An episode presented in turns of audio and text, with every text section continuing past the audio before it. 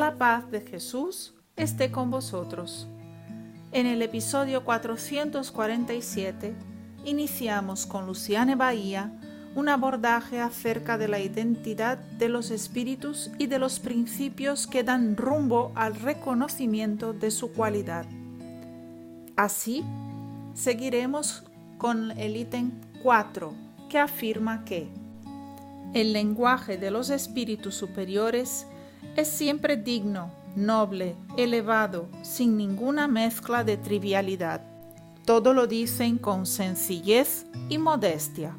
Jamás se vanaglorian, ni se jactan de su saber ni de la posición que ocupan en relación con los demás. En cambio, el lenguaje de los espíritus inferiores o vulgares siempre tiene algún reflejo de las pasiones humanas.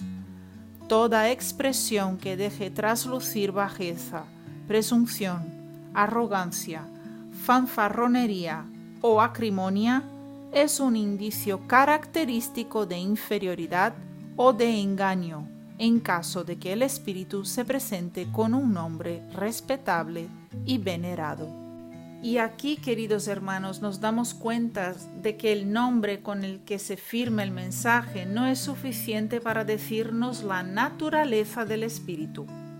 Hay aquellos inferiores que, deseando el embuste y el desorden, se disfrazan de diversos instrumentos, entre ellos nombres conocidos y ovacionados por integrantes de este mundo material sean estos nombres de encarnados o desencarnados.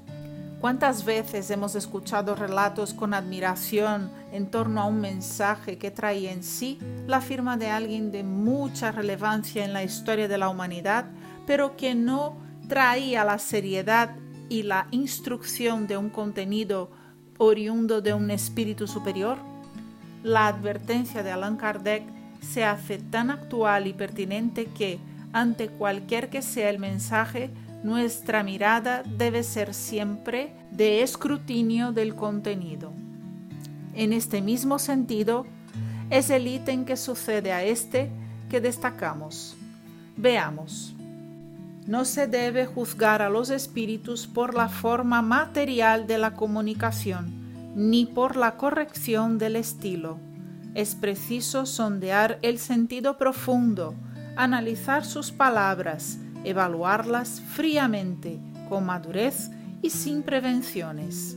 Todo lo que sea parte de la lógica, de la razón y de la prudencia no puede dejar dudas en cuanto a su origen, sea cual fuere el nombre con que se engalane el espíritu. Esta propuesta de análisis es desafiadora para la sociedad moderna, aún juzgamos mucho por las apariencias. Aún se distinguen las personas por el estilo y por los adornos suntuosos y extremos que revisten la materia, por las alegorías que adornan la indumentaria carnal, sin que se haga atención a lo que posee mayor importancia, que es la real identidad del ser, su mundo interior. La invitación del espiritismo es que sondemos el interior, que significa intentar descifrar las intenciones. No hay como un espíritu superior, bajo el argumento de alertar a la humanidad, permitirse presentar argumentos y propuestas que hieran mínimamente las leyes de Dios. Si son superiores, sus pensamientos, palabras y actos reflejan la bondad de Dios y su voluntad que ya aprendieron a respetar y a seguir. No hay como proponer cualquier actitud que desvirtúe de lo que es correcto bajo la justificativa de presentar el bien. Una vez más, la advertencia es para la observación de la coherencia. Y es exactamente eso lo que viene reforzado en el sexto principio que dice lo siguiente. El lenguaje de los espíritus elevados es siempre idéntico, si no en la forma, al menos en lo atinente al fondo. Los pensamientos son los mismos en cualquier tiempo y en todo lugar. pueden ser más o menos desarrollados conforme las circunstancias, las necesidades y las facilidades que encuentren para comunicarse, pero nunca serán contradictorios. Si dos comunicaciones llevan el mismo nombre y se contradicen, es evidente que una de las dos es apócrifa y la verdadera será aquella en la que nada desmienta el carácter conocido del personaje. Por ejemplo, entre dos comunicaciones suscritas por San Vicente de Paul, una de las cuales predique la unión y la caridad y la otra tienda a sembrar la discordia, no habrá persona sensata que pueda confundirse. Este principio nos hace recordar el sí sí y el no no propuesto y vivido por Jesús.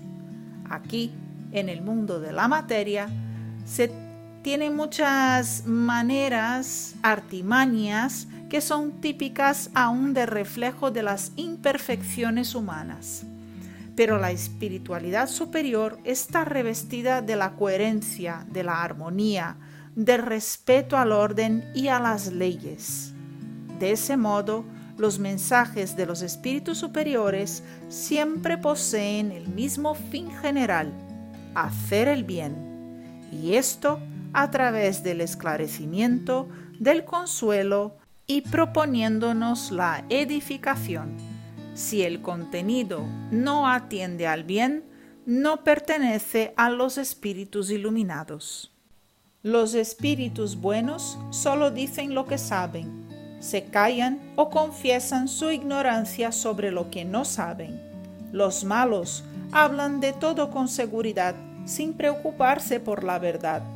Toda herejía científica notoria, todo principio que atente contra el buen sentido, revela fraude en el caso de que el espíritu se presente como esclarecido. Este es el séptimo principio entre los 26 que constan en el capítulo 24 de la segunda parte del libro de los mediums. En él encontramos la descripción exacta del compromiso de los espíritus superiores con la verdad. No mienten jamás y se callan ante lo que no saben. Si no mienten, no provocan intrigas, discordias, separatismos jamás desentonan de lo que es correcto, no se mezclan en intrigas que nada añaden al ser y ni a su elevación moral. Y a este principio está conjugado el que viene justo enseguida con el contenido. Los espíritus frívolos se reconocen también por la facilidad con que predicen el futuro, así como por la precisión con que aluden a hechos materiales que no nos es dado conocer. Los espíritus buenos pueden hacernos presentir las cosas futuras cuando ese conocimiento resulte útil, pero nunca dan precisión de fechas. Todo anuncio de un acontecimiento para una época determinada es un indicio de mistificación. Sabemos, queridos hermanos, que omnisciente es solamente Dios. El futuro, como se dice en el argot popular, a Dios pertenece. Conclusión. Los espíritus desencarnados, como bien constató nuestro codificador y apuntó en el libro Obras Póstumas, pueden ser buenos o malos, esclarecidos o ignorantes, pues, siendo los hombres que vivieron en la tierra desvestidos del cuerpo físico, guardan en sí las mismas cualidades o desdichas. Luego, no poseen la certeza absoluta del futuro, pues éste solo Dios lo sabe.